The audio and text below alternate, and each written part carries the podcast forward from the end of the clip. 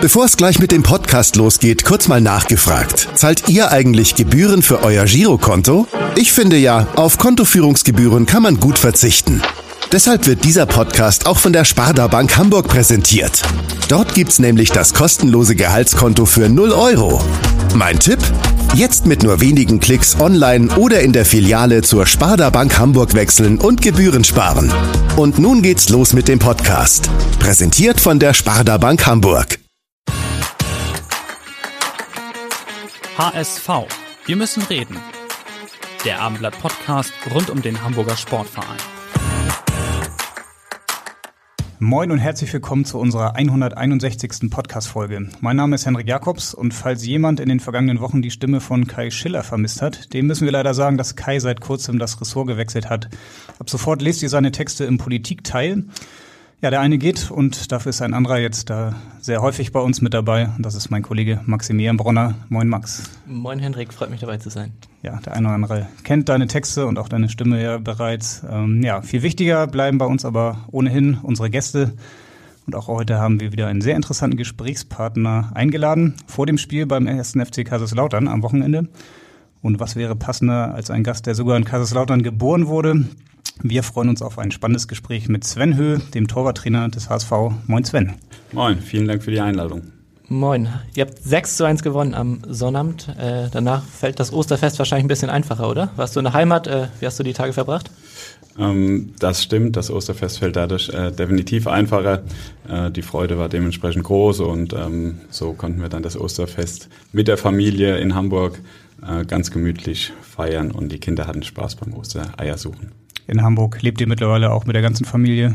Genau, wir haben uns direkt dafür entschieden, dass wir mit der ganzen Familie nach Hamburg gehen, dass wir eben ja alles ganz normal den Alltag gestalten können, ohne dass wir irgendeinem Reisestress ausgesetzt sind. Hast du denn selbst noch Familie in Kaiserslautern? Ja, tatsächlich. Meine ganze Familie wohnt in Kaiserslautern. Ähm, dadurch, dass ich dort geboren bin, äh, natürlich auch viele Freunde. Aber meine Frau und meine Kinder sind direkt mit nach Hamburg. Und das heißt, die Vorfreude ist besonders groß dann natürlich äh, auf die Heimkehr oder? Ja, grundsätzlich habe ich sehr, sehr viele positive Erinnerungen an Kaiserslautern. Von daher ähm, wird es definitiv ein schönes Spiel. Nicht nur für mich, sondern äh, ausverkauften Betzenberg ist ein Highlight. Ähm, davon gibt es nach dem HSV nicht so viele in der Liga und von daher äh, wird es mit Sicherheit ein schönes Spiel.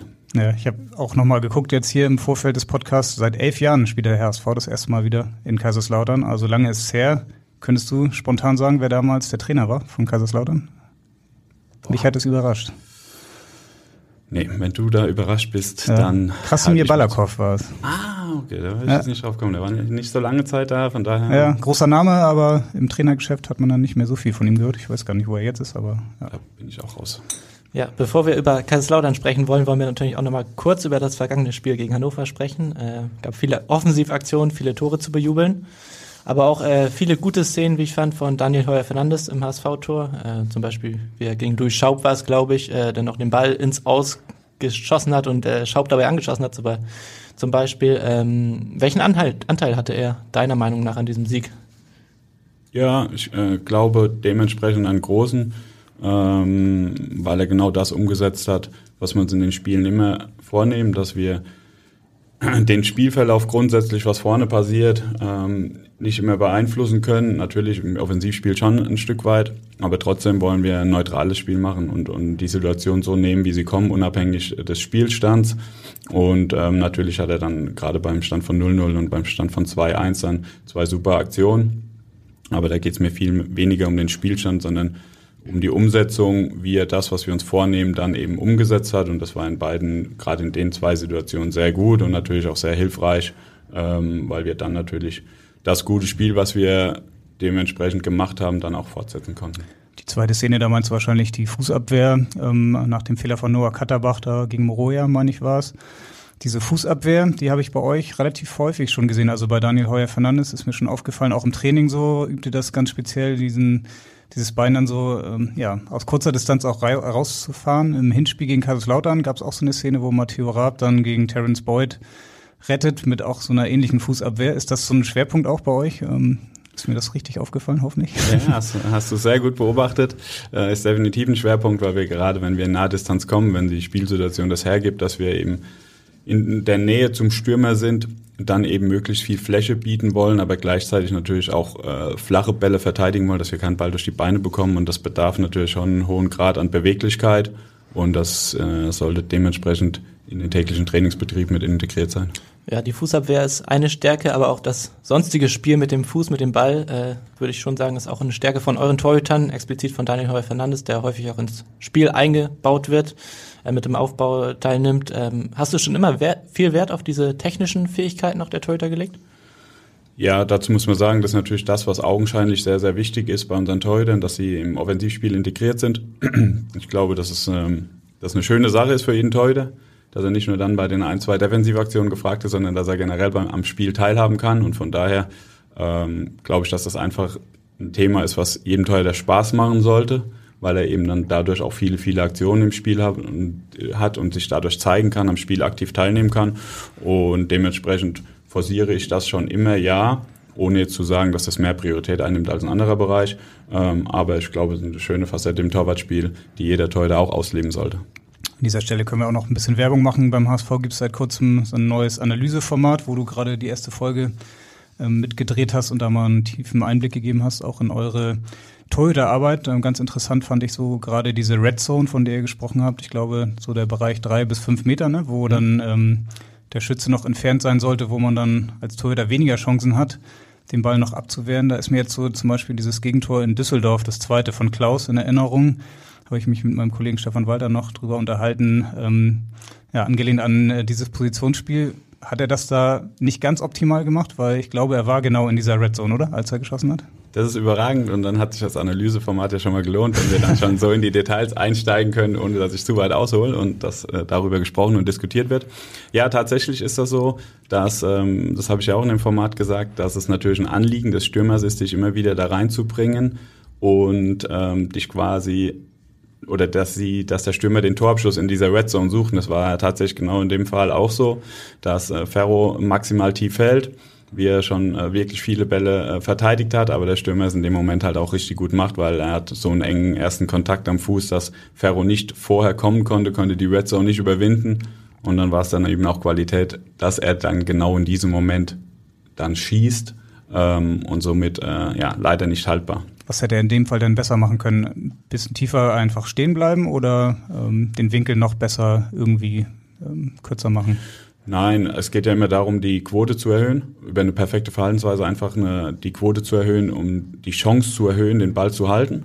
Und die hat er in dem Moment maximal hochgelegt, aber man muss auch dann schon wissen, wenn dann der Stürmer es auch gut macht, und dann noch einen guten Abschluss zum richtigen Zeitpunkt hat, dann äh, kannst du halt auch nicht alles verhindern, sondern ähm, dann, ja, so schlimm wie es in dem Moment war, aber dann musst du es auch mal eingestehen, dass es eben auch äh, Qualität war und eben guten, guten Abschluss vom Stürmer mhm. war.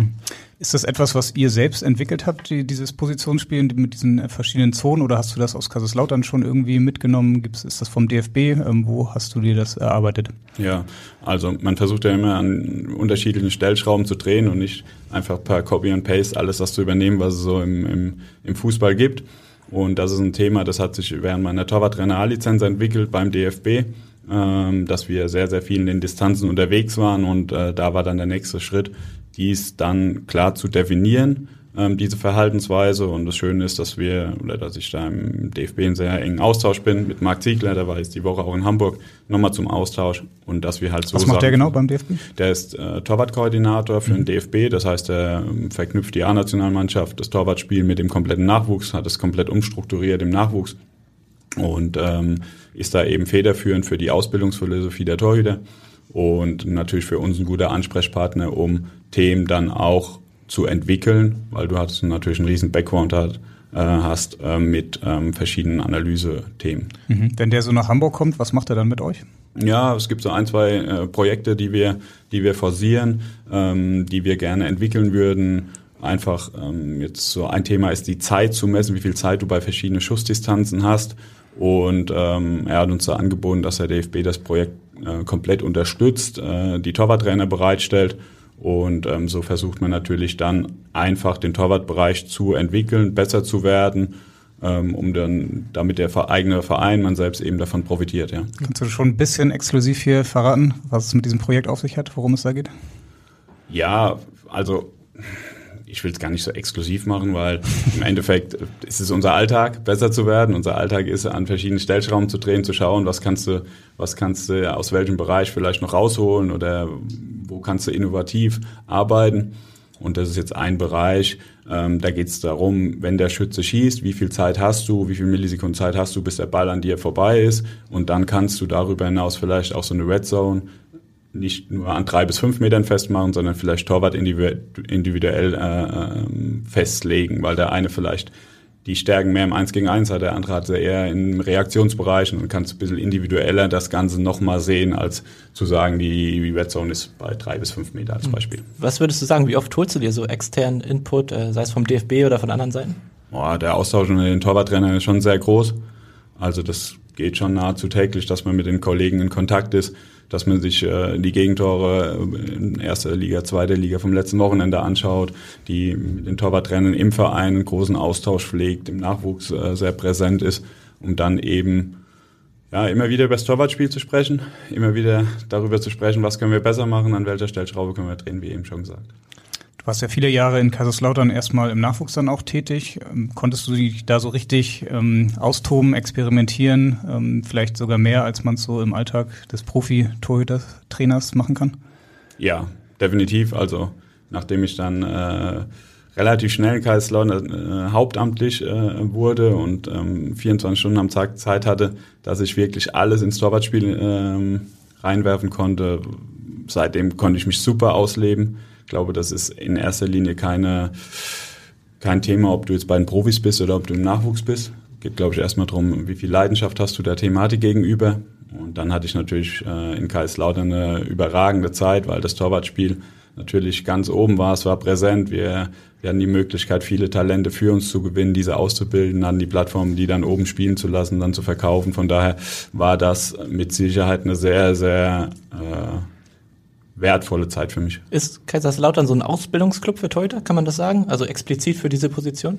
Ja, das äh, glaube ich schon, dass, äh, dass wir das so gelebt haben. Ich glaube auch, dass es kein Selbstläufer ist. Also es ist nicht so, dass die Talente äh, vor der Tür gestanden haben, morgens um sieben, haben angeklopft und haben gesagt, äh, ich will jetzt hier rein, sondern da, da war schon, da hat schon viel Arbeit hinten dran gesteckt im Bereich Scouting, Ausbildung. Ähm, aber da waren wir wirklich ein sehr, sehr gutes Torwartteam, muss man sagen die das alle mit Leidenschaft gemacht haben. Und ähm, dass das so gut funktioniert hat, hat uns natürlich sehr, sehr gefreut. Mhm. Matteo Raab ist ja ein Torhüter, jetzt beim HSV, den du in Kaiserslautern ausgebildet hast. Äh, Julian Pollersbeck, auch mal beim HSV, auch, glaube ich, ne? Ja. Noch beim, bei Lautern 2 damals. Gibt es noch andere von diesen großen Torhüternamen in Kaiserslautern, äh, wo du auch daran äh, teilgehabt hast noch? Ja, der erste war, als ich in, als ich in Kaiserslautern war, war Kevin Trapp. Tobi Sibbel war da schon mal in Profis. Dann hatten wir noch Marius Müller, der jetzt in Luzern äh, sehr, sehr erfolgreich spielt. Äh, Lennart Grill, damals ähm, nach Kaiserslautern geholt. Ähm, aber es gab auch kleinere Torhüter, an die ich mich gern zurückerinnere. Wir hatten damals im Jahrgang äh, oder in der U10 einen Torhüter, der spielt aktuell beim 1 im, in der U21. Ähm, der hat das Spiel verkörpert in der U10 schon, an den erinnere ich mich jetzt schon äh, so gern zurück, weil der das einfach dieses Spaß am Spiel und die Leidenschaft fürs Torwartspiel mit auf den Platz gebracht hat. Also Wie heißt er? Falls wir in ein äh, paar Jahren mal. Leon Hoffmann. Aber ähm, nee, so hatten wir wirklich sehr, sehr viele Torhüter, die wir auf dem Weg zum Profifußball begleiten konnten. Und äh, da hat jeder so seine eigene Geschichte ähm, ob das Julian ist, Matteo ist oder eben die anderen. 2021 bist du aus Kaiserslautern weggegangen, zum HSV gekommen. Ähm, kannst du noch mal erzählen, wie der Wechsel überhaupt zustande kam? Ähm, ja, es war ja schon eine lange Zeit in Kaiserslautern, die du davor gehabt hast. Ja, äh, eine, eine sehr lange Zeit und wie ich eben schon gesagt habe, eine, eine, eine super Zeit in Kaiserslautern gehabt, aber für mich war irgendwann klar, über den Austausch mit anderen Torwarttrainern, dass ähm, das, was so während der Zeit in Kaiserslautern erstmal nicht vorstellbar war, das dann irgendwann eingetroffen, dass ich gesagt habe, ich brauche mal einen Tapetenwechsel. Einfach. Unabhängig, dass es, dass du in Kaiserslautern, ähm, ah, ich war sehr, sehr gefestigt dort, ich hatte, meine Familie war dort, Freunde sind dort, äh, ich hatte ein super Arbeitsumfeld, aber trotzdem zu sagen, ähm, ich möchte auch den nächsten Schritt für mich persönlich machen Und ähm, die Möglichkeit hatte ich in Kaiserslautern ähm, relativ oft, habe mich immer dagegen entschieden. Und als dann kurzfristig die, die Möglichkeit äh, sich ergeben hat, ähm, sich mit dem HSV, mit, mit Jonas Bolt damals dann äh, zusammenzusetzen, ähm, habe ich das genutzt. Ähm, ohne jetzt mit der Hoffnung, dass daraus wirklich was wird, weil ich wusste, wie, wie, wie groß das Interesse anderer Torwarttrainer an dieser Stelle ist.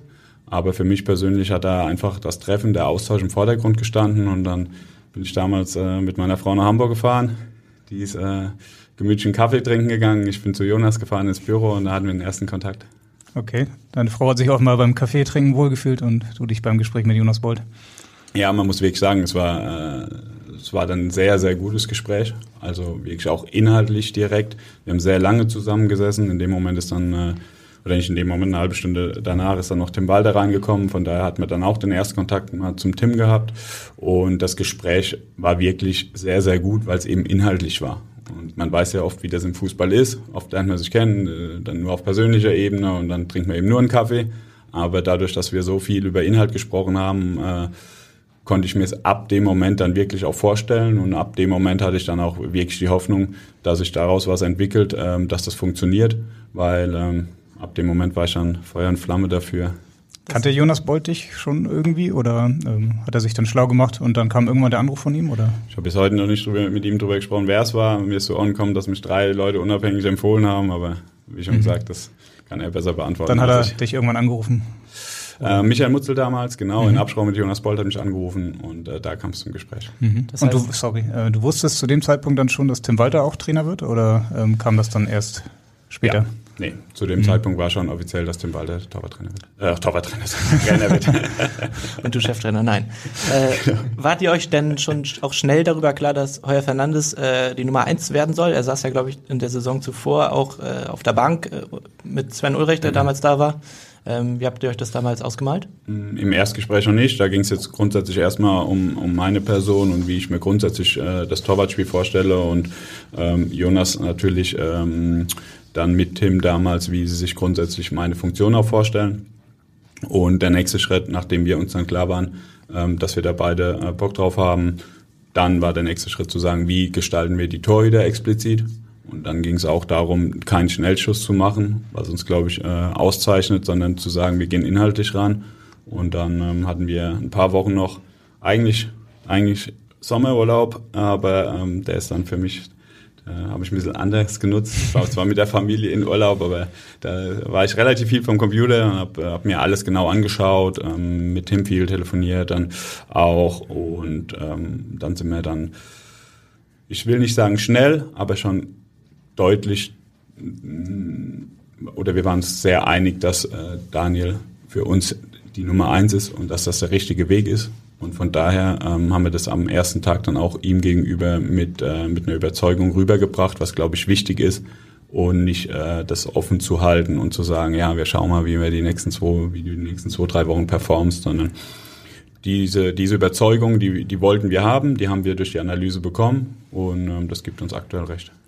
Du wusstest aber natürlich auch vorher von Tim Walters Station, wie wichtig der Torwart in seiner Spielidee dann auch ist. Ähm, konntet ihr euch da relativ schnell dann ähm, ja, zusammenfinden, auch du mit deiner Art, wie du das Torwartspiel interpretierst? Na, das war schon eine äh, Herausforderung für mich auch.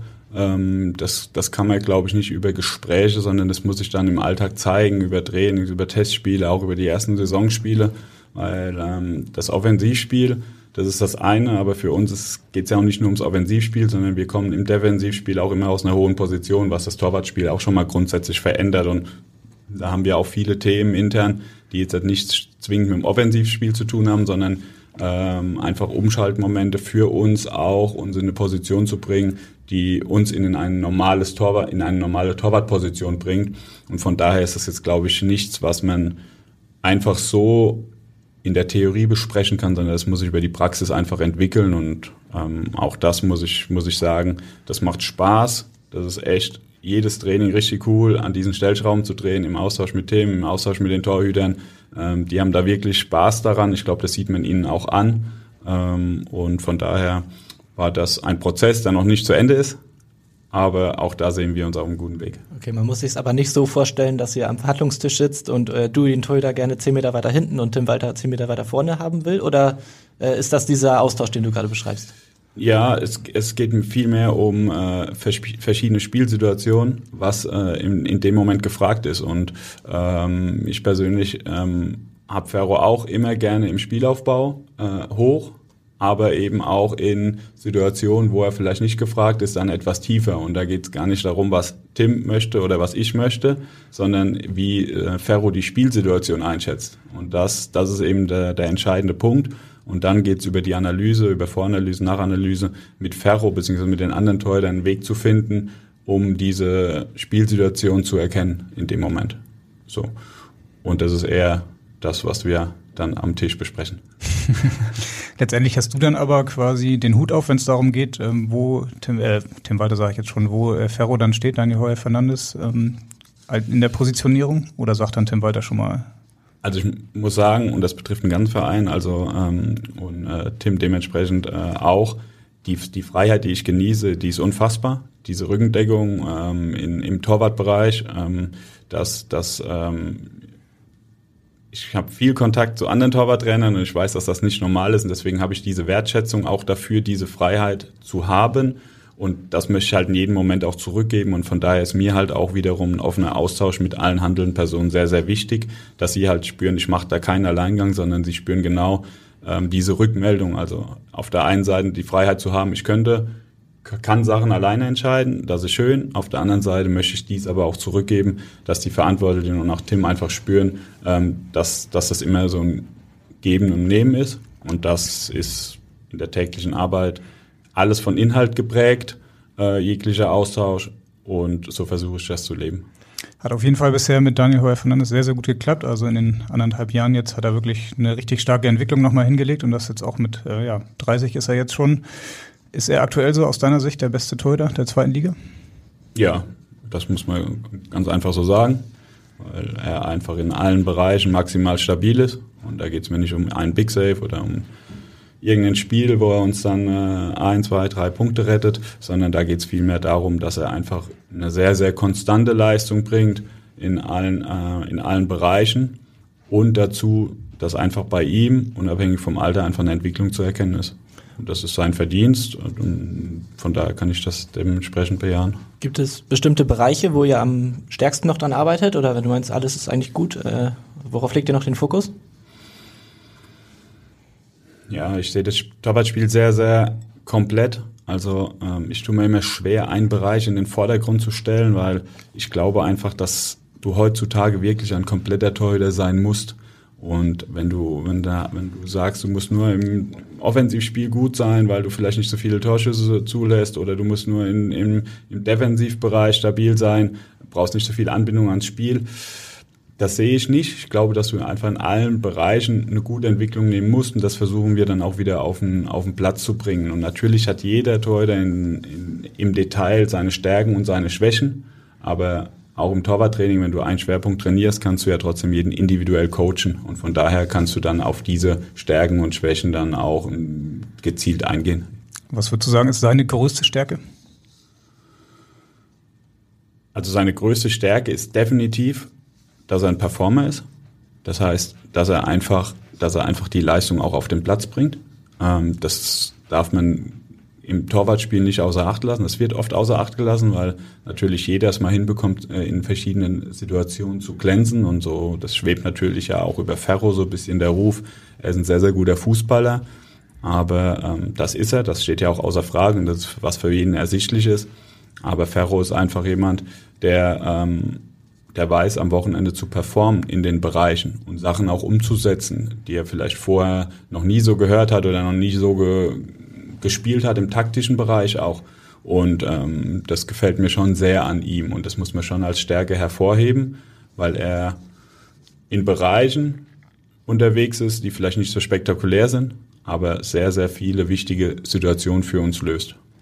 Jetzt haben wir schon ein bisschen über Ferro gesprochen, jetzt wollen wir ihn natürlich auch hören. Moin Sven. Ich freue mich, dass du heute im Podcast bist und ja, den Leuten von unserem Torwartspiel erzählst. Ich glaube, jeder, der dich kennt, weiß, dass du dir 24-7 Gedanken machst und uns jeden Tag verbessern möchtest. Aber ich glaube, es ist auch interessant für die Leute mal zu hören, was wir darunter verstehen, wenn wir ins Spiel gehen und sagen, wir wollen ein neutrales Spiel absolvieren. Ähm, ja, was das alles beinhaltet. Ähm, ja, viel Spaß. Wir sehen uns später beim Training.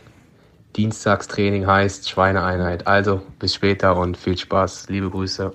Okay, neutrales Training und Schweineeinheit sind mir jetzt im Kopf geblieben. Zuerst mal neutrales Training, das hast du vorhin auch schon mal selbst angesprochen. Ähm, was neutrales Spiel, ne? Nicht neutrales, Neut neutrales Spiel. genau, genau, neutrales Spiel. Ja, erstes Ziel schon mal erreicht. Bei Ferro ist es im Kopf hängen geblieben, von daher ist schon mal gut, dass er damit kommt mit der Frage. Ja, mir geht's einfach darum, dass wir einen Job zu erledigen haben im Spiel. Und dieser Job ist in erster Linie unser Torwartspiel. Ob äh, mit Ball am Fuß oder gegen den Ball aber der Fokus sollte darauf liegen. Und wenn ich mich zu viel von Emotionen leiten lasse, ähm, und dann bin ich nie, dann kann ich keine klaren Entscheidungen treffen. Und ich möchte schon, dass unsere Torhüter immer versuchen, mit einem klaren Kopf klare Entscheidungen zu treffen. Und das kann ich eben nur, wenn ich erstmal die Emotionen außen vor lasse. Und das meine ich mit einem neutralen Spiel, dass wir immer im Hier und Jetzt sind, immer uns auf die jeweilige Spielsituation versuchen einzuschätzen, äh, äh einzustellen und die Spielsituation auch so nehmen, wie sie ist. Oft hast du es ja als Torhüter, dass du gerne vielleicht, du kriegst einen Rückpass und willst vielleicht in unseren Spielaufbau kommen, in unsere Muster kommen, aber warum auch immer, weil der Ball verspringt oder so, kommst du vielleicht nicht in das Muster rein. Also nimm jede Spielsituation so, wie sie ist und mach einfach ein neutrales Spiel und darüber hinaus geht es natürlich auch um das Thema Safe oder Big Safe.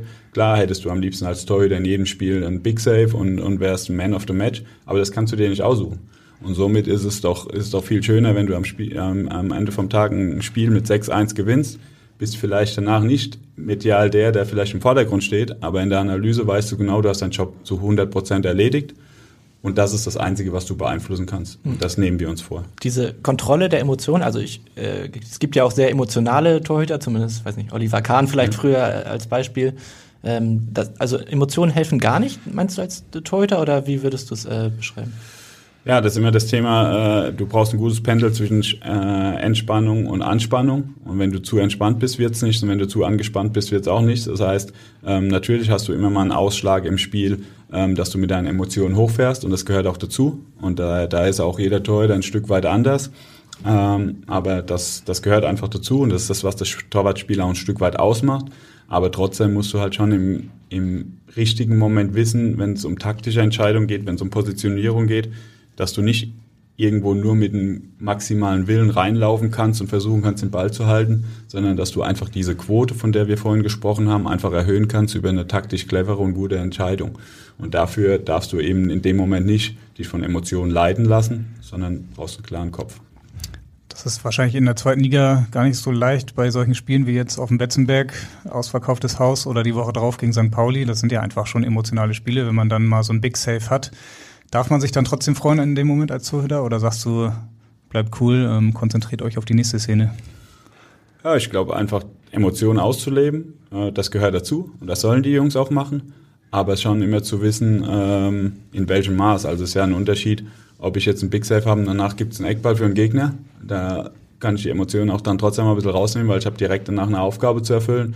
Oder ich habe vielleicht Abstoß danach und dann kann ich selbst steuern, wann das Spiel weitergeht, ob es in zwei Sekunden weitergeht, ob es oder in zehn Sekunden weitergeht. Und von daher geht es wirklich nur darum, ähm, auch dann im Hier und Jetzt zu bleiben, sich zu freuen, genauso wie ich mich über Gegentore ärgere, aber ähm, das alles im Maße, dass ich eben noch einen Fokus habe für die kommenden Aufgaben. Und Schweinetraining, um das auch nochmal aufzunehmen, äh, gehört bei euch auch dazu? Ja, das gehört auch dazu. Und das ist, glaube ich, auch wichtig, auch wenn die Torwartwelt irgendwann mal davon wegkommen wollte. Aber ich glaube, es gehört schon dazu, auch mal über den Punkt zu gehen, ähm, wenn es in dem Moment sich auch nicht so schön anfühlt. Aber wenn die Torhüter dann abends zu Hause sitzen und schreiben in unsere Torwartgruppe, äh, dann weiß ich, okay, sie ähm, sind froh darüber, das äh, bewältigt zu haben. Und das gehört definitiv dazu. Und da müssen sie, heute ist ein guter Tag, heute auch mal wieder durch. Woher kommt der Begriff, dass man sich so im Matsch suhlt oder woher das zum Beispiel habe ich noch nie hinterfragt, aber das nehme ich jetzt so mit. Das äh, ist eine gute Frage, ich weiß nicht. Ähm, ich kenne nur grundsätzlich äh, Willen, Willensschulung, Willenstraining ist ja so ein bisschen ein Begriff, der noch von früher kommt. Ja, aber Auch da versuchen wir trotzdem nicht nur äh, im athletischen Bereich unterwegs zu sein, sondern da wollen wir auch schon noch ein paar torwartspezifische Inhalte auf den Platz bringen. Das, das sei noch erwähnt. Und in eurer WhatsApp-Gruppe, äh, WhatsApp-Gruppe werden dann schöne Schweinchen-Emojis dann geteilt nach dem Training. Nee, aber äh, da, da, da gibt's äh, da gibt's was anderes, was dann geteilt wird, wenn die Jungs dann K.O. auf der Couch liegen. Ja, das kann man auch erwähnen. Äh, sie zünden sich dann äh, aus Spaß abends eine Kerze an und dann weiß ich, okay, jetzt liegen sie auf der Couch und die müssen die Füße hochlegen. Ah, sehr schön. Wie ist denn das eigentlich während des Spiels? Wie guckst du die Spiele? Sind deine Augen dann komplett die ganze Zeit beim Torhüter oder ähm, ja, kannst du mal beschreiben, wie du so ein Fußballspiel dann ähm, verfolgst? Und vielleicht auch jetzt gerade in Kaiserslautern, wo dann noch ähm, mehr Emotionen bei dir dann auch mit dabei sind? Ja, also das, das, das Spiel verfolge ich grundsätzlich schon so, dass ich äh, auch meiner Aufgabe da zu 100 Prozent gerecht werden will. Und ähm, natürlich sind ja viele Emotionen im Spiel, aber wenn das Spiel läuft, dann geht es in erster Linie darum, zu schauen, ähm, ob Ferro sich taktisch so verhält, wie wir uns das vorgenommen haben, ob es äh, vom Gegner verschiedene Themen gibt, die für ihn wichtig sind. Äh, vielleicht mal während Spiel, das kommt aber eher selten vor, aber zumindest in der Halbzeitpause dann, um ihm das einfach mitzugeben. Ähm, und dann sind meine Augen schon äh, nonstop auf die Defensive gerichtet. Ähm, da sind wir ein Zusammenspiel zwischen Torhüter und Abwehr, von daher sind so ein paar Defensivabläufe einfach für uns eben entscheidend und wichtig. Und da Oft sehe ich gar nicht, welcher Stürmer speziell geschossen hat, weil du das dann nur im Augenwinkel siehst, wann der Abschluss ist, aber du schaust dann schon auf die Verhaltensweise von deinem Torhüter. Und ähm, ja. Die sechs Tore gegen Hannover hast du schon gesehen, oder? Die habe ich schon gesehen. Die habe ich mir auch gerne angeschaut und äh, dann äh, waren bei mir auch ein paar Emotionen da. Tim Walter ist ja dafür bekannt, auch mal lautstarke Anweisungen übers äh, Feld zu transportieren. Machst du das auch oder sitzt du ruhig auf der Bank und lässt den Torhüter im Grunde bei sich? Nein, also das, das kommt immer mal wieder vor. Ähm, das ist immer ein Blickkontakt, den meine Torhüter, muss man sagen, mit mir pflegen. Also oft ist es dann eben nur per Handzeichen, dass, dass sie eine Rückmeldung bekommen. Ja. Und ähm, dann haben wir so ein, zwei andere Handzeichen noch, wenn es um die Höhe im Positionsspiel geht. Da wissen wir dann schon äh, über einen Augenkontakt, was, äh, was mein Gefühl von außen ist. Aber das Entscheidende ist das Gefühl vom Torhüter und das will ich ihm auch nicht nehmen. Von daher halten sich diese diese Kontakte dann auch in Grenzen oder diese Anweisung von außen. Wahrscheinlich würde er dich auch gar nicht hören, oder? Wenn du da was Ja, also. War das in der Corona-Zeit ganz angenehm bei den oh, Geisterspielen, dass man. Nee, angenehm nicht. Angenehm ist es jetzt, wenn er einen nicht hört und man hört, man hört, äh, hört, hört unsere Fans, weil das ist ja, das ist ja schon unfassbar und dann werden wir uns auch so einig mit einem Handzeichen. Ja. Über die Atmosphäre ähm, ja, im Volksparkstadion und auch auf dem Betzenberg können wir auf jeden Fall auch ähm, gleich nochmal sprechen. Wie ist das in der Halbzeit, ähm, wenn ihr dann reingeht, der Trainer macht nochmal seine Ansprache. Hast du dann eine eigene Ansprache mit den Torhütern oder ähm, macht das dann auch in dem Fall der, der Cheftrainer selbst? Ja, ist ja so, dass Tim dann äh, mit den Co-Trainern direkt in die Trainerkabine äh, läuft und die haben dann ähm, ja, einen direkten Austausch. Ähm, dann haben wir auch verschiedene Videos sehen vor, ähm, in der Halbzeitpause. Ich komme dann meist ein bisschen später dazu, weil ich erst zu Ferro laufe und mir ein direktes Feedback von Ferro einhole. Also ich grundsätzlich habe ja meine Gedanken zu dem Spiel im Kopf, aber nochmal, das Wichtigste ist Ferro, weil der muss es ausleben, der muss es dann in der zweiten Halbzeit auch umsetzen und deswegen ist mir erstmal wichtig, wie, wie sind seine Eindrücke. So, und diese stimmen zu 95 Prozent immer mit meinen überein, aber ab und zu hat er mal ein Thema, das er dann mit reinbringt, was ich dann wiederum auch in die Trainerkabine mit reinbringen kann. Wiederum haben wir vielleicht schon das ein oder andere Thema, was sich dann schon in der ersten Halbzeit ganz klar gestaltet hat, wo wir uns dann schon auf der Bank einig waren, das müssen wir umsetzen. So, und das gebe ich dann Ferro weiter, weil ich dann weiß, wer, dass während wir in der Trainerkabine sind, Ferro das Ganze schon mal in der Kabine mit den Spielern besprechen kann, um da die Zeit einfach zu nutzen. Und so gibt es eben einen kurzen Abgleich von uns untereinander. Und ich stoße dann, äh, ja, eine Minute später in die Trainerkabine dazu. Okay, ich glaube, das wissen auch gar nicht viele, dass man die Spieler dann erstmal alleine lässt und ihr sitzt in der Trainerkabine, besprecht euch kurz und dann geht ihr alle zusammen zu den Spielern und äh, besprecht dann, was ihr verändert oder, oder auch nicht. Ja, ich glaube, das ist auch ein, ein, relativ normaler und guter Ablauf, weil jeder hat seine Wehwehchen aus der ersten Halbzeit, dann gibt es vielleicht noch die eine oder andere Behandlung, dann sind ein paar Emotionen drin, dann kommen die Jungs erstmal so zwei, drei Minuten selbst runter. Ähm, das eine oder andere Thema können die schon mal untereinander besprechen und wenn wir dann als Trainerteam dazu stoßen, hast du die, äh, hast du die Jungs dann mit vollem Fokus dann auf die entsprechenden Anweisungen. Muss dann aber schon alles schnell gehen, ne? so in 15 Minuten runterkommen, Analyse, dann noch das Coaching wieder. Ja, wobei das empfindet man weniger als Stress. Also das ist, das ist auch so von der Ansprache, die Jungs werden ja nicht überfrachtet. Also es sind ein, zwei wichtige Themen, die man dann herausstellt und ähm, dann, dann hat man schon am Ende der, des Gesprächs hat man auch schon nochmal Zeit, mit jedem Spieler einzeln zu sprechen. Ja, also dann äh, sprich vielleicht Tapper nochmal ein paar Standards durch, Merle geht nochmal zum Spieler, Jule geht nochmal zum Spieler, dann hast du nochmal vier Augengespräch, geht zu Ferro. Also von daher ist das jetzt kein Stress, sondern das ist dann nochmal eine Zeit, die wertvoll genutzt ist, aber was den Spielern trotzdem auch Zeit gibt, einfach nochmal durchzuatmen. Bekommst du, wenn du dann später wieder auf der Bank draußen sitzt, äh, diese außergewöhnliche laute Atmosphäre überhaupt richtig mit oder ist man so sehr im Tunnel und auf den Torhüter fokussiert, ähm, dass man das erst vielleicht nach dem Spiel beim Feiern äh, dann wahrnimmt?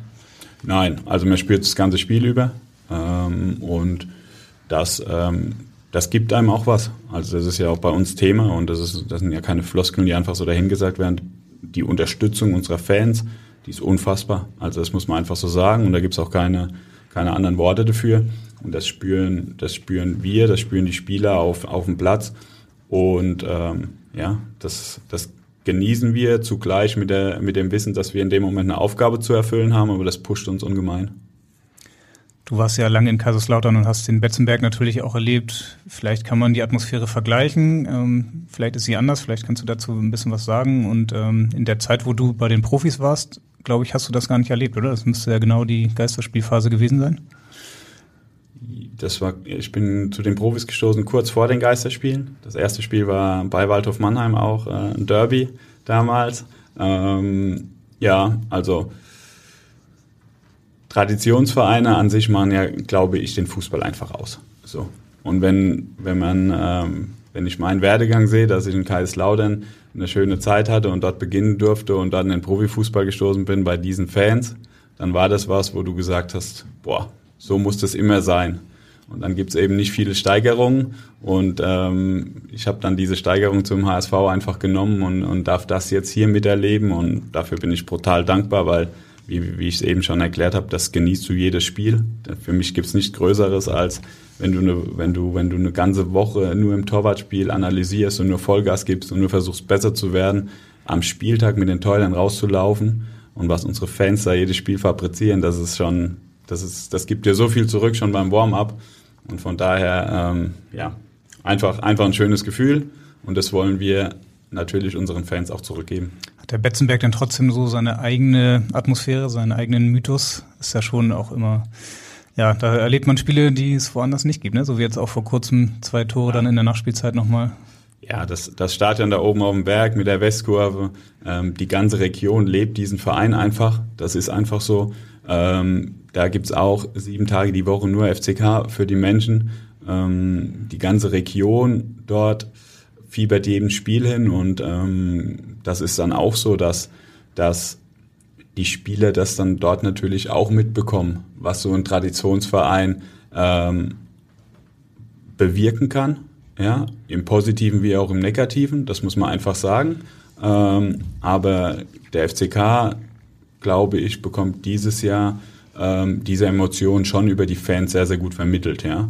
Und ähm, von daher freuen wir uns auf einfach ein Spiel, wo ähm, zwei unfassbar unfassbar tolle Fankulturen aufeinandertreffen, das Spiel mit Sicherheit maximal pushen werden und von daher, was gibt's Schöneres, äh, als, als so ein, bei so einem Spiel dabei sein zu dürfen? Standest du früher auch mal selbst in der Westkurve im Stadion oder hattest du eine Dauerkarte vielleicht sogar? Also ich äh, hatte keine Dauerkarte für die Westkurve, aber ich war sehr, sehr oft im Stadion als Zuschauer. Ich habe schon als kleiner Junge habe ich neben dem Trainingsplatz äh, zugeschaut und wenn ein Ball über den Fangzaun geflogen ist, bin ich dem hinterhergerannt und habe eine zurückgeholt. Also von daher ähm, weiß ich genau, was, äh, was in der Westkurve, was da äh, für Emotionen sind und was da für eine Leidenschaft ist. Und ähm, ja, nochmal, das sind zwei Traditionsvereine, die aufeinandertreffen und genau das, ist, das macht doch den Fußball aus. Da gibt es viele Gegenbeispiele. Es gibt äh, wenig, wenig Spiele, ähm, die das, das so ähm, widerspiegeln wie dieses Spiel am Wochenende. Atmosphärisch und von der Tradition, von der Fankultur auf jeden Fall. Trotzdem ähm, gibt es ja mittlerweile viele andere erfolgreichere Vereine in Deutschland. Äh, Lautern HSV war natürlich vor 20 Jahren noch schon ein echtes Spitzenspiel auch teilweise in der Bundesliga. Jetzt versuchen Sie beide seit Jahren auch wieder dahin zurückzukehren. Lautern jetzt immerhin wieder den Aufstieg in die zweite Liga geschafft. Was würdest du sagen, weil du ja auch sagst, die Traditionsvereine haben auch ihr Negatives. Gibt es da etwas, wo du sagst, ähm, das ist auch ein Grund, warum Sie jetzt beide in der zweiten Liga spielen? Ja, weil Tradition bringt ja äh, in erster Linie mal keine Punkte. Also das ist einfach so. Es ähm, ist ja auch so, dass, dass du das wollen musst und vielleicht geht der ein oder andere einen einfachen Weg, wo vielleicht dann das Ganze nicht so, vielleicht, vielleicht braucht jemand nicht so viele Zuschauer, vielleicht will jemand nicht so das mediale Interesse, aber ich finde, das macht den Fußball aus. Das, das gibt ja alles, äh, alles, wofür du die Woche überarbeitest, wenn du in dieses Stadion läufst und deine Fans sich so unterstützen und so präsent sind, wie unsere, unsere Fans bei Auswärtsspielen präsent sind, das ist einfach unfassbar, bei, bei den Heimspielen sowieso. Ähm, und dann macht eben einen Unterschied ähm, einfach der aus, ob inhaltlich gearbeitet wird. Und ich habe es ja eingangs Neutrale erwähnt. Spiele machen. Ja, und, und, und was unter der Woche in der Kabine los ist. Und da muss ich eben sagen, steht bei uns halt der Inhalt vom kompletten Verein im Vordergrund. Und so habe ich alle Verantwortlichen im Verein auch kennengelernt, dass eben der Inhalt im Vordergrund steht und das andere, das Große und Ganze, dieser Verein mit dieser Wucht einfach das Ganze dann tragen kann und tragen soll. Aber in erster Linie geht es darum, dass die handelnden Personen inhaltlich denken. Und das ist, glaube ich, der Unterschied, ähm, was bei einem Traditionsverein vielleicht ein Stück weit schwerer zu leben ist als bei einem kleineren Verein. Ähm, und das ist auch das, was ich eingangs im Gespräch gesagt habe. Dieses Gefühl hatte ich von Tag eins an bei meinem Gespräch, dass es um Inhalt geht und um sonst nichts anderes. Und das macht Spaß, unter der Woche inhaltlich zu arbeiten und am Wochenende diesen Traditionsverein zu leben und zu spüren. Als Kaiserslautern vor rund einem Jahr wieder aufgestiegen ist in die zweite Liga, hatte Matteo Raab auch einen relativ großen Anteil als Stammtorhüter äh, am Aufstieg. Er ist jetzt beim HSV. Hast du ihn aktiv nach Hamburg geholt? Warum wolltest du ihn unbedingt haben? Ähm, was zeichnet ihn aus? Ja, also um Matthäus Qualitäten wusste ich schon in Kaiserslautern. Wir haben, haben damals nach Kaiserslautern geholt. Er hat relativ schnell nach, den zwei, äh, nach dem zweiten Saisonspiel in der zweiten Mannschaft hat er eine schwere Verletzung von sich getragen mit acht Operationen, mit zwei Jahren Verletzungsunterbrechung. Und von daher habe ich ihn da schon auch eng begleitet auf dem Weg zurück, ohne zu wissen, ob das wirklich jemals wieder einen Weg zurück gibt. Und Matteo von seiner Persönlichkeit hat sich da komplett zurückgekämpft äh, gekämpft und hat sich alles, was danach gefolgt ist, mit dem Aufstieg mit Kaiserslautern alles selbst erarbeitet. So, also von, von dem her habe ich eine sehr, sehr hohe Wertschätzung seiner Persönlichkeit gegenüber und seinem sportlichen Ehrgeiz, wie auch seinem Talent. Dass sich das Ganze dann in dem Aufstiegsjahr von Kaiserslautern so entwickelt, dass Matteo für sich entschieden hat, schon relativ früh, und da war es noch nicht klar, dass Kaiserslautern aufsteigt, dass, es auch, dass er sich auf jeden Fall verändern möchte, ähm, war das natürlich immer ein Thema bei mir, dass wenn er sich verändert, dass ich ihn gern bei uns im Torwartteam hätte, weil ich einfach um diese Stärken von ihm weiß.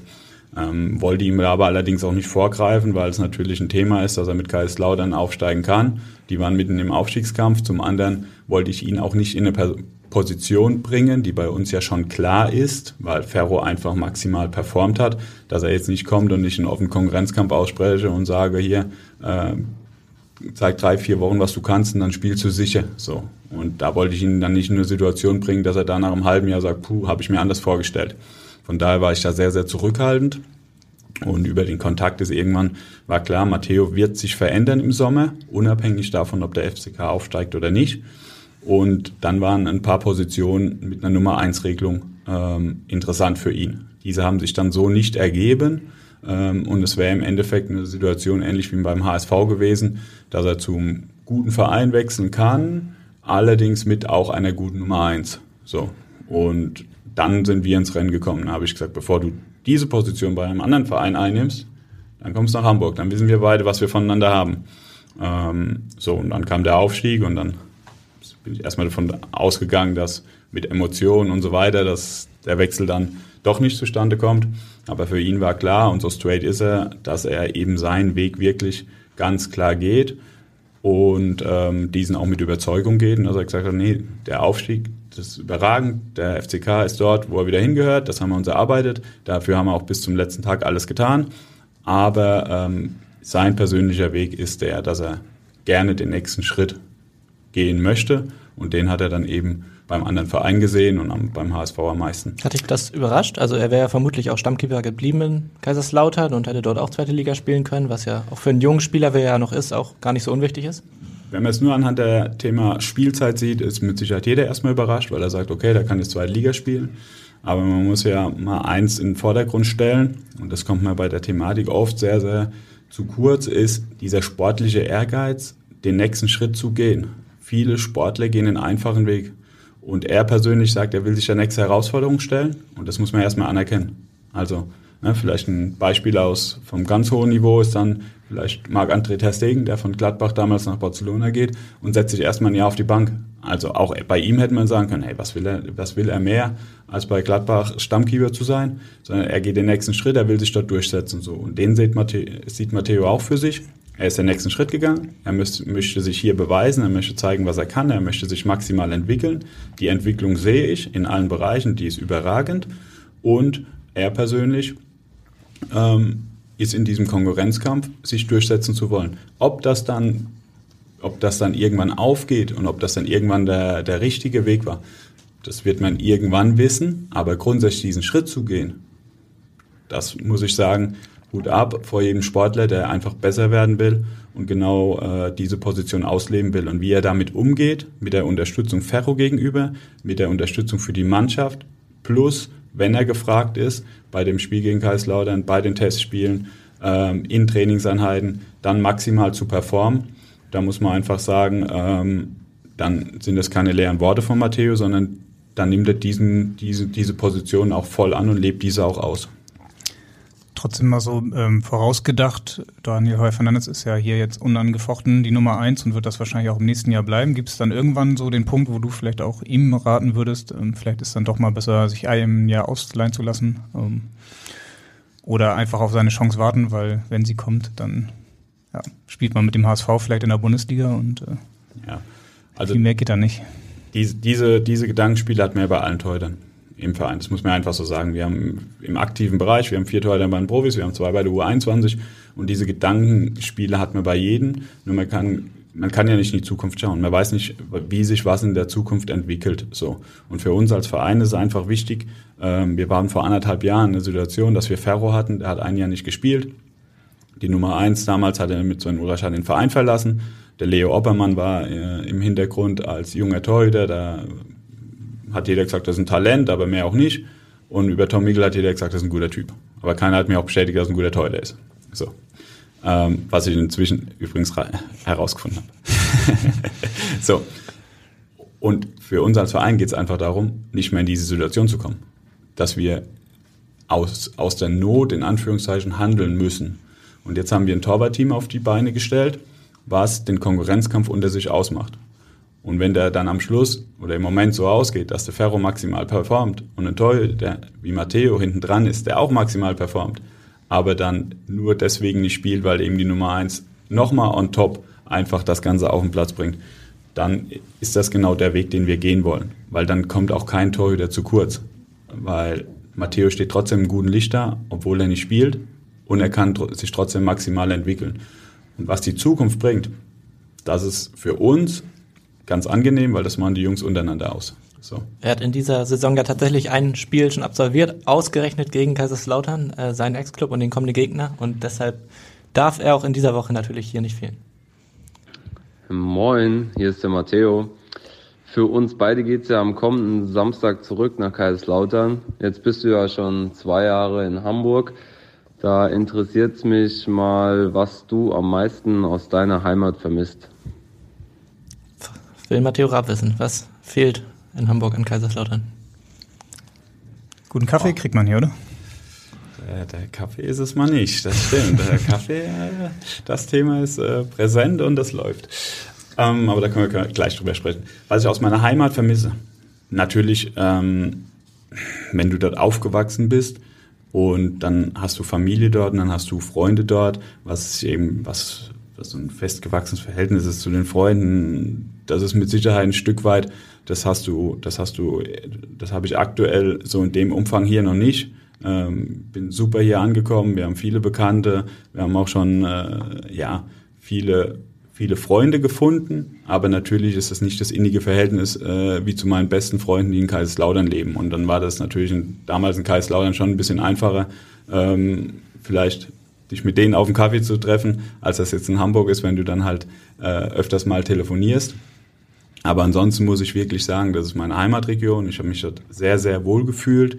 Ähm, aber das Ganze kann ich jetzt so nicht darstellen, dass mir irgendetwas in Hamburg fehlt, weil ähm, das ganze Umfeld, ähm, sowohl wie ich mich hier fühle und noch viel wichtiger ist mir, dass sich meine Familie wohlfühlt und das ist eben hier der Fall und von daher kann ich sagen, ähm, ja, der Matteo hat mir ein bisschen gefehlt, der ist jetzt auch bei uns ja. Gibt es äh, in Kaiserslautern irgendwie eine Lieblingskneipe, die du hast, wo du immer hingegangen bist oder ein Stammcafé, wo man dich immer sehen konnte? In Kaiserslautern? Ja. Ja, gab es einen Lieblingsitaliener.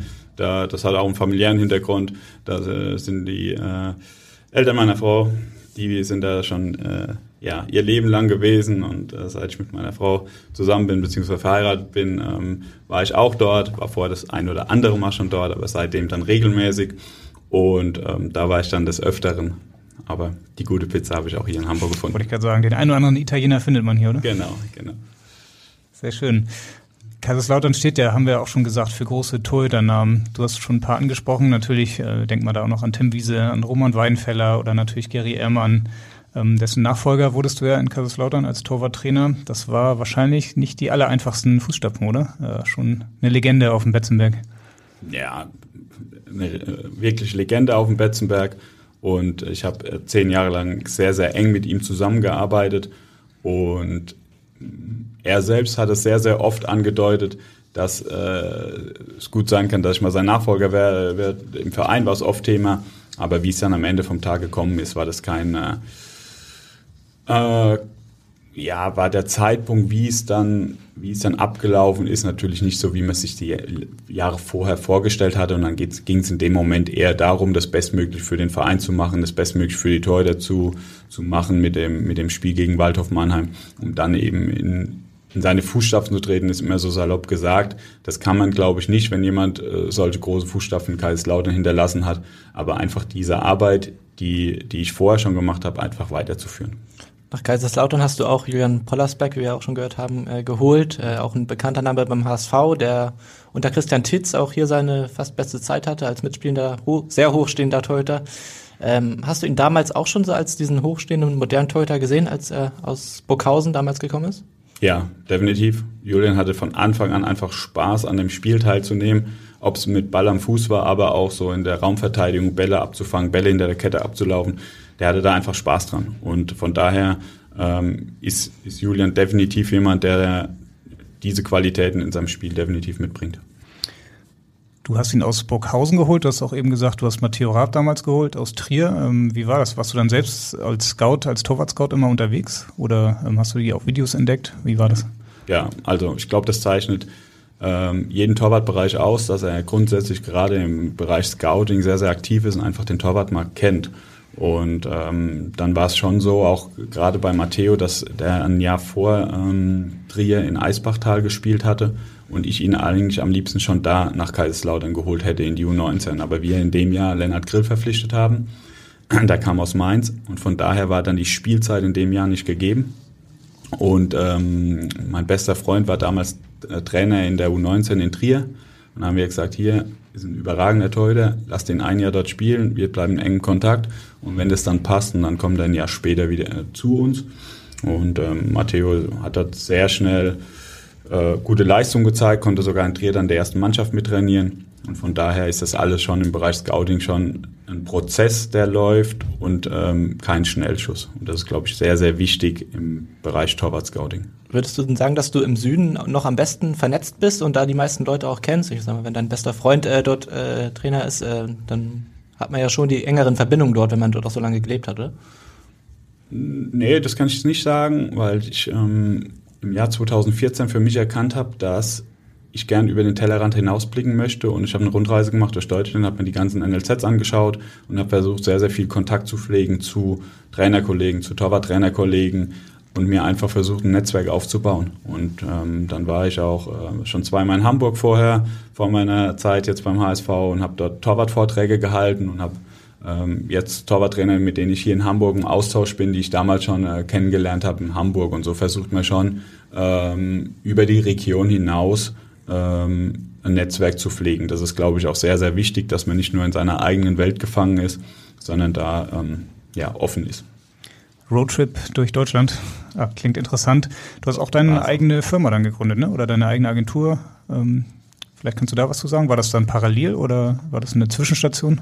Das war damals, äh, das, da muss ich ein bisschen länger ausholen, neben, neben meinem Studium, neben meinem ersten Studium bezüglich Medienmanagement habe ich eine äh, Werbeagentur gegründet und über den Kontakt im Fußball sind wir relativ schnell in den Bereich der Trikotbeflockung gekommen und somit haben wir dann sehr, sehr viele Vereine ähm, diesbezüglich dann äh, mit Trikotbeflockung verpflegt, um es mal so auszudrücken. Äh, dann kam allerdings die Thematik, dass ich hauptamtlich in den Fußball gekommen bin, hatte noch parallel meine Torwartschule über lange Jahre und von daher hat das Ganze natürlich dann Priorität gefunden und das andere, ja, findet mehr über die familiäre Abwicklung statt. Okay, und die Torwartschule es die jetzt auch noch oder? Die Torwartschule habe ich dann, äh, nachdem ich äh, hier äh, zum HSV gewechselt bin, habe ich meinem damaligen Torwarttrainer im Leistungsbereich äh, Fabi Meyer übergeben. Also der, ähm, ja, der führt die immer noch. Der war jetzt auch bei uns gerade in der Region, mit dem bin ich im engen Austausch. Ähm, der ist auch mega interessiert an jeg jeglichen Themen bezüglich irgendein Torwart-Trainingsinnovation und der, der meldet sich oft und äh, die habe ich an ihn übergeben und ähm, ja, das war eine schöne Sache, weil er auch den Torwartbereich maximal unterstützt hat im Bereich Scouting und mit ihm immer ein gutes, ähm, guten und professionellen Austausch hatte und von daher konnte ich ihm da auch mal was zurückgeben. Als Spieler hast du es ja selbst nie richtig in den Profibereich geschafft. Äh, wie wir herausgefunden haben, SVN zwei Brücken in der Oberliga gespielt äh, und in der Verbandsliga für den TUS Hohenecken. Äh, den Vereine sagen hier wahrscheinlich nicht so vielen Fans äh, irgendwas.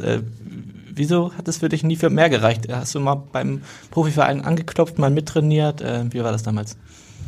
Ja, also in der Jugend habe ich ja für den ersten FC Kaiserslautern gespielt, bin dann ja in der U19 bin ich äh, zum FK Pirmasens gewechselt und die zwei nachfolgenden, das waren dann die zwei nachfolgenden Vereine SV in Zweibrücken, TuS Honecken. Ähm, für mich ging es immer darum, es maximal auf den Platz zu bringen. Und das habe ich aus meiner Zeit mitgenommen. Also ich bereue das 0,0, dass ich nicht, äh, dass ich kein Fußballprofi geworden bin, weil ich kann heute einfach in den Spiegel schauen und kann von mir behaupten, dass ich jeden Tag alles gegeben habe.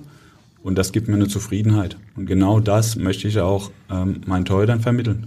Dass es einfach gar nicht darum geht, sich irgendwelche Ziele zu stecken, von denen man gar nicht weiß, ob man die erreichen kann oder nicht, sondern einfach nur ähm, zu schauen, dass man das Maximum aus seinem Talent, aus seinen Fähigkeiten rausholt. Und das kann ich bei mir bejahen. Von daher bin ich, schaue ich sehr glücklich auf meine aktive Zeit zurück. Das war eine sehr schöne Zeit. Ähm, natürlich genießt man es auch, wenn man dann mal ein DFB-Pokalspiel spielen kann vor 10.000 Zuschauern anstatt nur vor 500.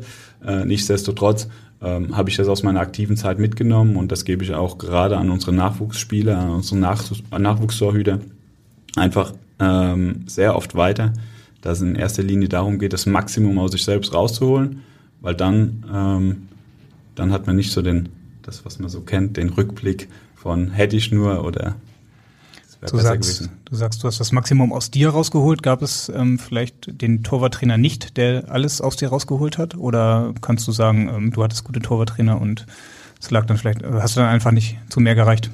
Also in meiner Jugendzeit hatte ich keinen Torwarttrainer. Der äh, einzige Torwarttrainer war damals mein älterer Bruder was aber von, von, für die damalige Zeit schon überragend war, dass du überhaupt jemand hattest, der torwartspezifisch mit dir gearbeitet hat. Und dann äh, im aktiven Bereich beim FK Pirmasens hatte ich den ersten Torwarttrainer. Also von daher muss man schon sagen, das war damals schon ein Thema, das nicht so präsent ist wie heute. Und das hatte mir dann damals auch den Ausschlag gegeben, eine Torwartschule zu gründen, um zu sagen, okay, die Jungs brauchen eine torwartspezifische Förderung, weil die halt enorm wichtig ist, die ich so aber nicht äh, bekommen habe. Und ähm, von daher ähm, muss ich schon sagen, wenn ich dann darauf schaue, wie unsere Jugendhäuser heutzutage, was denen geboten wird, dann ist das schon überragend.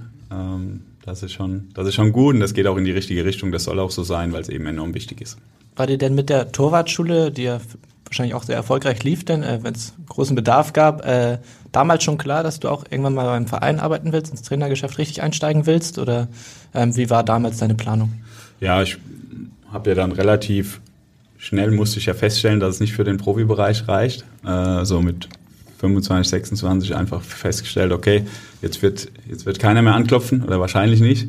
Und von daher ähm, hatte ich immer diese Leidenschaft für das Torwartspiel, hatte ich so in mir drin, dass für mich klar war, ich möchte da auf jeden Fall, das soll auf jeden Fall ein Bestandteil von meinem Leben bleiben. Und ähm, dann war der logische Schritt, eine Torwartschule zu gründen und dann mit der Anfrage vom ersten FCK dann damals natürlich auch äh, für mich ähm, überragend, das Ganze dann tagtäglich ausleben zu dürfen und mich selbst auch weiterentwickeln zu können. Stimmt es eigentlich, dass du zwischendurch auch mal selbst Cheftrainer warst, oder? Ja, Kaiserslautern war ja natürlich dann ähm, leider oft geprägt von verschiedenen Positionsveränderungen, äh, im, auch im Jugendbereich, ob das dann die Cheftrainer U19, U17 waren, NLZ-Leiter. Und dann kam ich tatsächlich ähm, ja in die Situation, dass wir keinen Cheftrainer in U17 hatten ähm, der Verein niemand holen wollte, keinen Schnellschuss machen wollte und ich dann vor der Winterpause dann äh, die Mannschaft trainieren sollte. Ähm, und das war im Nachgang für mich auch eine wirklich wichtige Erfahrung, weil es mir einfach diese Perspektive auch mal gegeben hat, nicht nur, wie wir vorhin besprochen haben, auf den Torhüter zu schauen, das ganze Spiel, sondern das Gesamte im Blick zu haben und darüber auch zu sehen, wie wenig man seinen eigenen Torhüter im Blick hat, wenn man alles, das Gesamte im Blick haben muss. Und das wiederum gibt mir viel, viel mehr Verständnis ähm, für die Perspektive des Cheftrainers. So, wenn du das Gesamte im Blick hast und vielleicht der, der Torhüter nur eine von elf Positionen ist. Und ähm, von daher war das eine sehr, sehr interessante und wichtige und auch äh, gute Erfahrung für mich. Ähm, aber nichtsdestotrotz sehe ich meine Zukunft schon im Torwartbereich und das ist meine Leidenschaft. Es ist ja tatsächlich kaum eine Position meist so klar vergeben wie die Torwartposition. Äh, ihr seid jetzt vier Torhüter, die eigentlich regelmäßig mittrainieren. Wie schafft man es bei allen, auch beim dritten Torhüter, bei Tom Mickel vielleicht die Stimmung dauerhaft so hoch zu halten, dass auch wirklich alle im Training immer alles geben und äh, Gas geben? Und die Kerze anzünden. Und die Kerze anzünden, genau.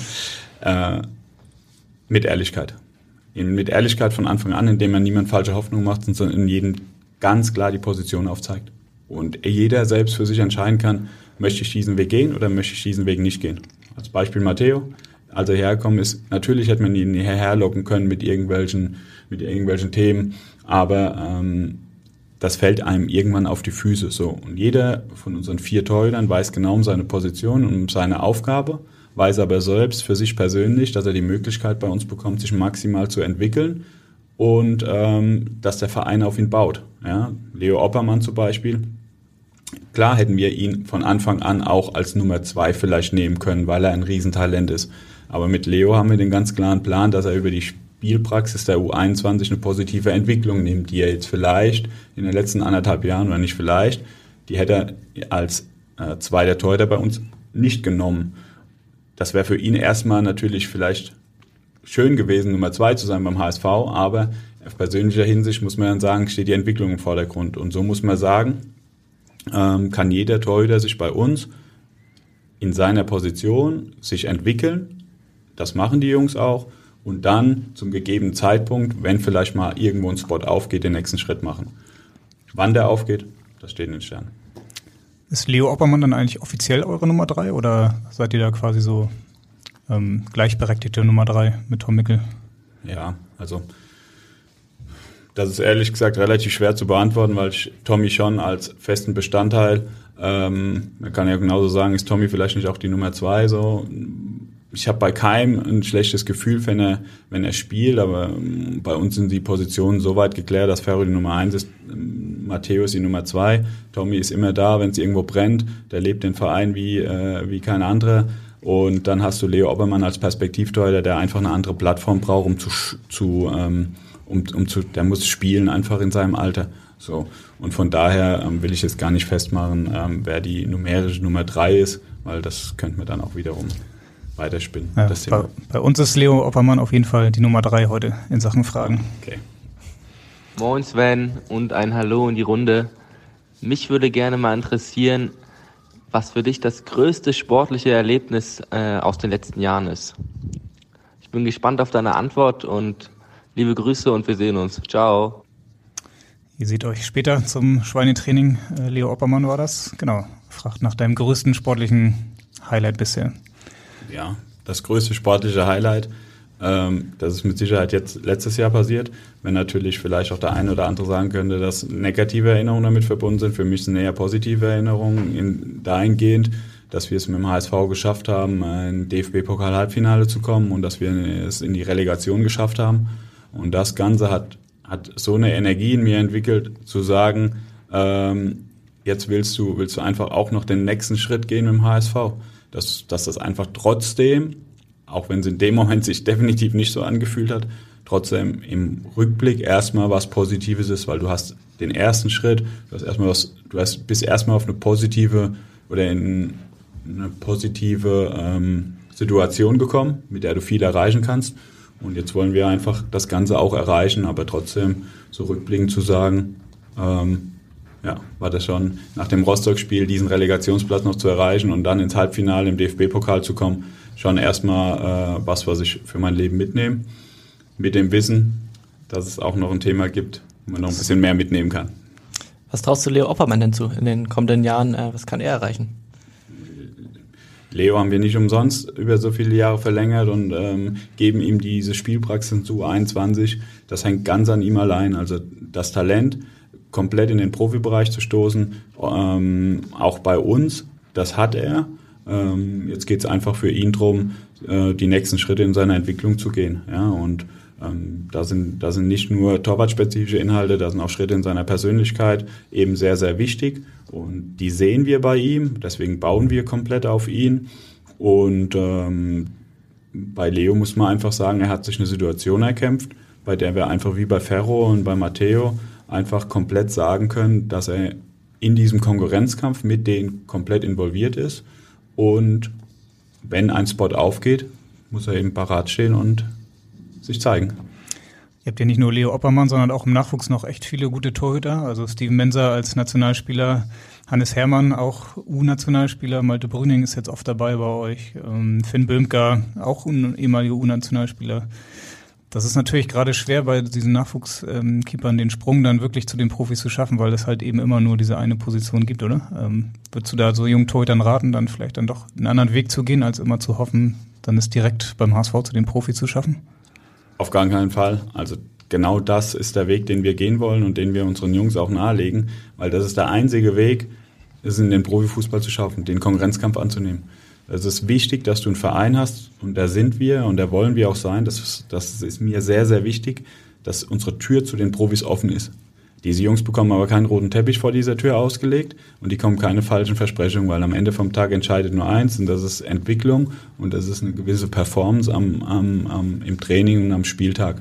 Und die müssen die schon selbst zeigen. Von daher bekommen die keine, keine, keinen roten Teppich ausgelegt, aber bei uns ist die Tür offen und das ist eben leider im Fußballbereich oft nicht der Fall, dass du zu den Profis eine offene Tür hast, dass du mittrainieren darfst, dass du gesehen wirst, dass mit dir, dass mit dir Entwicklungsgespräche geführt werden, dass du eine Rückmeldung erhältst.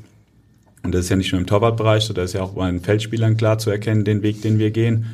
Und von daher wird sich am Ende vom Tag der durchsetzen, der dafür offen ist, diesen Konkurrenzkampf annimmt und sich diesem Konkurrenzkampf auch stellt. Und dann hast du die Besonderheit im Torwartspiel, dass eben nicht der Spot am Wochenende mal für zehn Minuten Einwechslung aufgeht, sondern du für diesen einen Spot vielleicht warten musst, aber dann, wenn er da ist, dann eben dich zeigen kannst.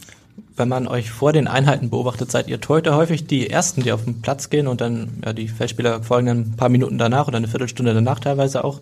Warum ist das so? Müsst ihr mehr trainieren als Feldspieler oder äh, woher kommt das? Ja, wir wollen die Zeit dahingehend optimal nutzen, weil wir natürlich unsere torwartspezifischen Inhalte haben. Unsere Torhüter sind nicht nur am Wochenende viel gefragt im Mannschaftstra äh, im, bei der Mannschaft im Thema Offensivspiel, sondern die werden ja bei uns, und das ist eine schöne Sache, ja ähm, bei sehr, sehr vielen Mannschaftstrainingsinhalten mit eingebaut. Und von daher wollen wir einfach die Zeit vorm Training, ähm, aber auch nicht nur auf dem Platz drin findet auch viel statt, ähm, einfach maximal nutzen, um diese Themen, die wir jetzt haben, ähm, einfach dafür zu nutzen. Wir haben schon eben mal das Stichwort Kaffee gehört bei dir. Ähm, ja, du scheinst nicht nur beim Kaffee ein Mann der Extreme zu sein. Darauf könnte man zumindest kommen, wenn man dann jetzt unsere vierte Frage von eurem vierten Torhüter hört. Ja, hallo in die Runde. Ich habe auch noch eine Frage an Herrn Höh. Und zwar äh, lebst du ja in Extremen, muss ich so sagen. Egal ob Kaffeegenuss Radfahren, Laufen, Arbeitspensum beim HSV. Es ist ja alles sehr extrem und mich würde interessieren, woher kommt es, dass du ja, das alles so angehst, wie du das angehst? Und was hat dich da ja, dahin bewegt? Das würde mich sehr interessieren. Das habe ich nämlich noch nicht rausgefunden. Also ganz liebe Grüße. Ciao. Ja, was meint Tom Mickel damit? Ja, man muss sagen, also wenn ich eine Leidenschaft für etwas habe, dann möchte ich die auch schon irgendwo ein Stück weit dann auch auf andere übertragen und ähm, das ist im Torwartspiel mit Sicherheit, habe ich die richtige Plattform.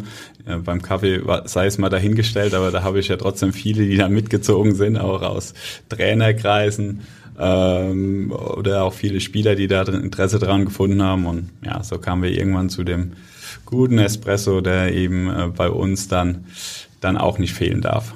Wird der im Trainerbüro eigentlich zubereitet oder ja, steht wir, die Maschine? Wir haben ja quasi zwei Trainerbüros nebeneinander und ähm, dann haben wir dann in, in diesem zweiten Trainerbüro, in dem ich auch sitze, da steht dann eine Kaffeemaschine und seitdem äh, die dort steht, ist halt auch ein bisschen mehr los als vorher. Kommt auch mal der eine oder andere Spieler vorbei.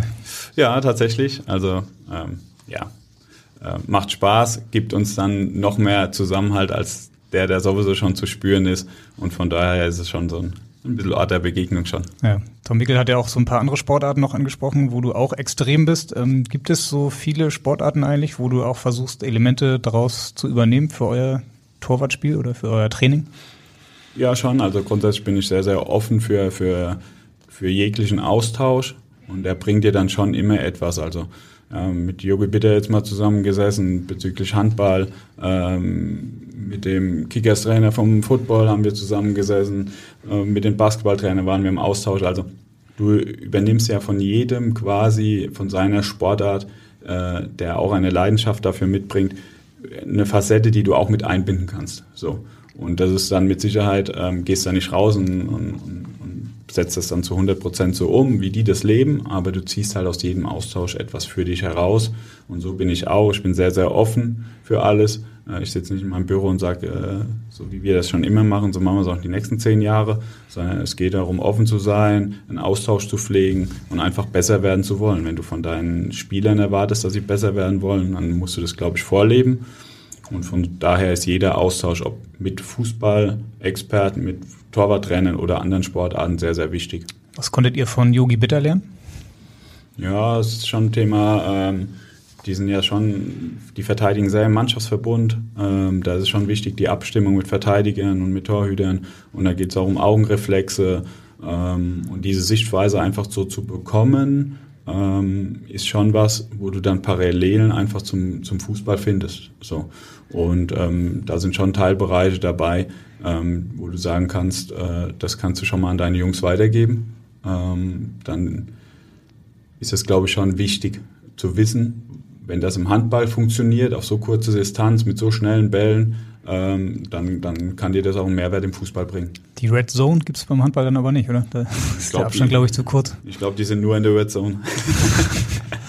nee, die gibt's, die gibt's tatsächlich nicht, weil da wirklich viel über Antizipation geht ähm, und nicht so viel über Reflexe, weil dafür einfach die Zeit nicht bleibt. Aber gerade so die Abstimmung mit Verteidigern, zu sagen, der Verteidiger schneidet ein Eck vom Tor ab und du bist nur für das andere, für den anderen Bereich im Tor zuständig, das ist, glaube ich, dann auch schon was, was du in den Fußball übertragen kannst und was ja auch Thema bei uns dann ist in jeglichen Analysen oder im Training, dass eben die Abstimmung mit Verteidiger einfach auch Priorität findet und das nicht mehr nur so ist, dass du mit dem Torhüter hinten im Eck trainierst, sondern dass das äh, miteinander verknüpft wird.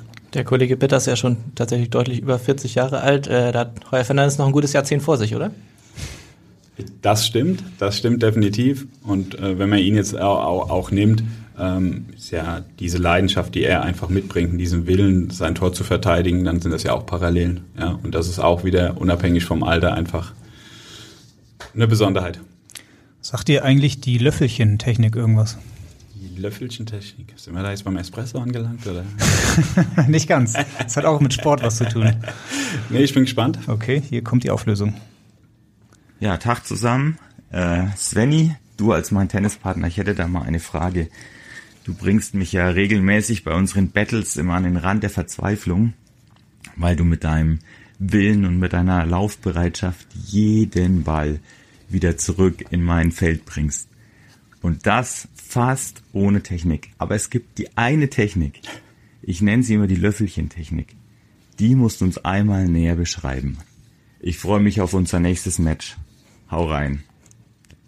Das war Andreas Thum, euer Chefphysio und dein Tennispartner. Und ja, beim Stichwort Sven Höhe fällt, fällt ihm die Löffelchentechnik ein.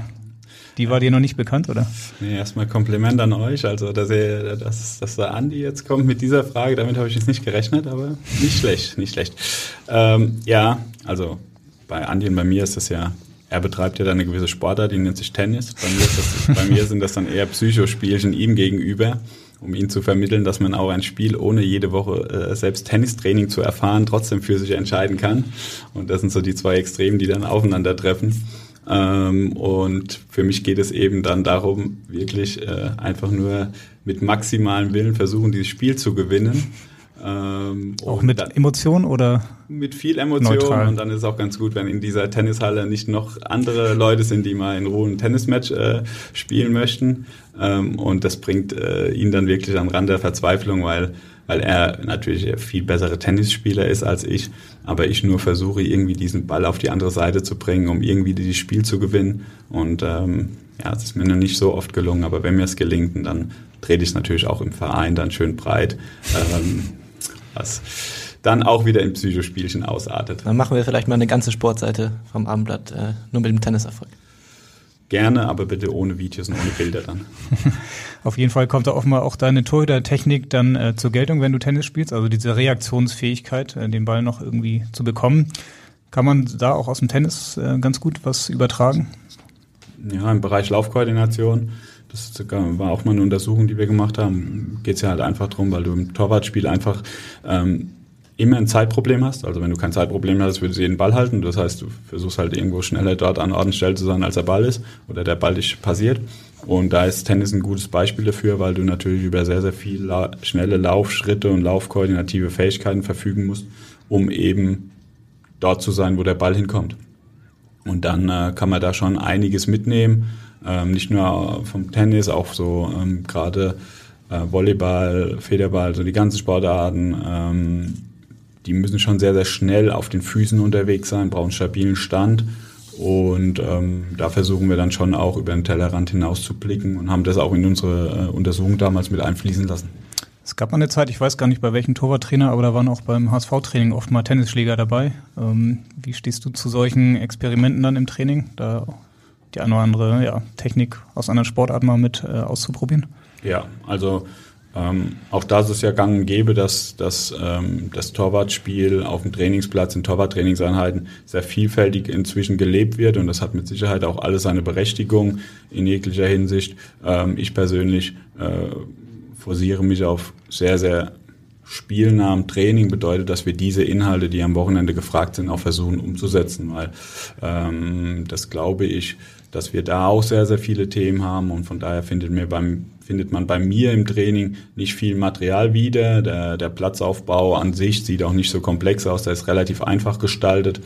Ähm, da stehen dann die torwartspezifischen Inhalte im Vordergrund, ohne das andere jetzt schlecht zu heißen. Das hat alles seine Berechtigung. Wichtig ist, dass man von der Thematik überzeugt ist und diese Überzeugung dann auch seinen Spielern wiederbringt. Auch Berechtigung hat unsere Abschlussrubrik, zu der wir jetzt langsam kommen wollen. Äh, da geht es nicht um Tennis, sondern wieder mal um Torhüter. Meine Top 3. Genau, wir wollen jetzt nicht von dir wissen, wer die besten Tennisspieler sind, sondern äh, ja, da wir jetzt so viel über Torhüter gesprochen haben, wer sind denn für dich aktuell die drei besten Torhüter der Welt? Oh, Im Fußball. Ich, ja, im Fußball, genau. Ja, da, da, da müsste ich jetzt äh, lange ausholen und inhaltlich werden, um es jetzt mal ganz einfach runterzubrechen, äh, ist für mich äh, aktuell äh, an der 1 Mark André Ter Stegen, weil er eben auch äh, das komplette Torwartspiel mitlebt und auf den Platz bringt. Dann ähm, hast du mit Sicherheit Manuel Neuer, der noch dabei ist. Also da bleibe ich gerne in Deutschland, weil ähm, das zwei, zwei, zwei Persönlichkeiten sind, die auf allen Ebenen dieses Torwartspiel prägen einfach. Und bei der Nummer drei wird es dann schon ein bisschen schwammiger, weil du einfach viele Weltklasse-Torhüter hast, die aber ihr in ihren Bereichen einfach Weltklasse sind. Ja, und ähm, dann dann dieses Torwartspiel vielleicht nicht so komplett leben. Hast einen Ederson, der ist halt am Fuß unfassbar, der ist überragend, aber dann ist er auch nicht beidfüßig, dann hat er halt nur äh, mit seinem linken Fuß einfach eine brutale Waffe. Ähm, aber das zeichnet ihn aus und so könnte ich jetzt ganz viele Torhüter in dem, in dem ähm, im Fußball durchgehen und von daher weil wir jetzt hier in Hamburg sitzen und ähm, den HSV-Podcast führen. Kommt dann als meine gute Nummer drei, Daniel Heuer-Fernandes hat es in die Top 3 geschafft. Sehr schön. Ich glaube, das ist auch fast die, die Besetzung von vor zwei Jahren, als er dann mal beim DFB mit trainieren durfte, ne? hier in Hamburg. Also, stimmt. Da war stimmt, er dann, stimmt. ich glaube, weiß gar nicht mehr, wer da gefehlt hat, aber. Ich glaube, Kevin Trapp war noch dabei damals. Ja, auf jeden Fall Daniel Heuer Fernandes. Ja. Unter den Top-Torhütern Deutschland plötzlich. Schön. Ähm, genau. Ich wollte eigentlich gerade noch fragen, was mir so einfiel in der, bei der Frage auch aktuell, so ganz gefühlt, ähm, gibt es nicht mehr diese ganz riesigen großen Torwartnamen aktuell, oder? Kann das sein? Also so ein paar Jahre zurück, so da gab es dann immer Buffon und Peter Cech, so aktuell plötzlich bei Argentinien äh, tauchte dann Martinez auf, ähm, ja, mit seinem nicht ganz neutralen Torwartspiel. Aber ansonsten ist das, äh, hast du diesen Eindruck auch, oder? Ja, ich glaube eher, dass das ein Thema ist, was den Nachwuchs ein Stück weit betrifft, weil du nicht mehr so die Plattform hast. Das hat auch etwaige Gründe, dass wir jetzt den einen Nachwuchstor, der jetzt haben, der jetzt im Rampenlicht steht. Aber du hast schon grundsätzlich ein Torwartspiel aktuell auf sehr, sehr hohem Niveau. Ja? Und natürlich hast du nicht mehr den Torhüter, der das Ganze revolutioniert. Ähm, es gab nicht den großen Torwartumbruch wie damals, vielleicht mit Manuel Neuer, als jeder gesagt hat, boah, jetzt hast du einen mitspielenden Torhüter. Ähm, das, das hat sich ja dann schon auch ein bisschen verändert aus der Torwart-Historie hinaus. Da ist es jetzt aktuell mit Sicherheit schwieriger, auf sich aufmerksam zu machen, ähm, weil das Torwartspiel an sich schon ein hohes Niveau erlangt hat und für alle Torhüter es mehr darum geht, so komplett als möglich zu werden, als jetzt irgendwie eine neue Facette mit einzubringen, die es noch nicht gibt. Und ähm, das könnte ich mir vorstellen, dass es damit zusammenhängt, dass man jetzt nicht den einen Namen ganz oben stehen hat, aber du hast schon, ähm, du hast schon gute Torhüter, alle, alle ein Stück weit unterschiedlich, was auch gut so ist. Ähm, du hast gute Persönlichkeiten, du hast Performer mit dabei. Von daher gibt es da schon ein paar Jungs, an denen man sich orientieren kann. Auf jeden Fall hat der HSV im Moment sehr, sehr gute Torhüter und äh, ja, wird sie auch noch ein bisschen behalten. Ähm, ja, wenn ich auf die Uhr gucke, würde ich sagen, sind am Ende angekommen. Waren auf jeden Fall sehr, sehr spannende Einblicke in ja, das ganze Thema Torhüter beim HSV. Vielen Dank, Sven Höhl, für das Kommen und für das Gespräch. Ja, vielen Dank, hat mir sehr viel Spaß gemacht. Und wir melden uns in der kommenden Woche wieder, in der nächsten Highlight-Woche. Äh, dann steht nämlich das Stadtderby gegen den Stadtnachbarn aus St. Pauli an und darüber müssen wir natürlich auch wieder reden. Bis dahin, in Hamburg sagt man Tschüss und bei uns heißt das auf Wiederhören. Auf Wiederhören. Tschüss. Weitere Podcasts vom Hamburger Abendblatt finden Sie auf abendblatt.de slash podcast.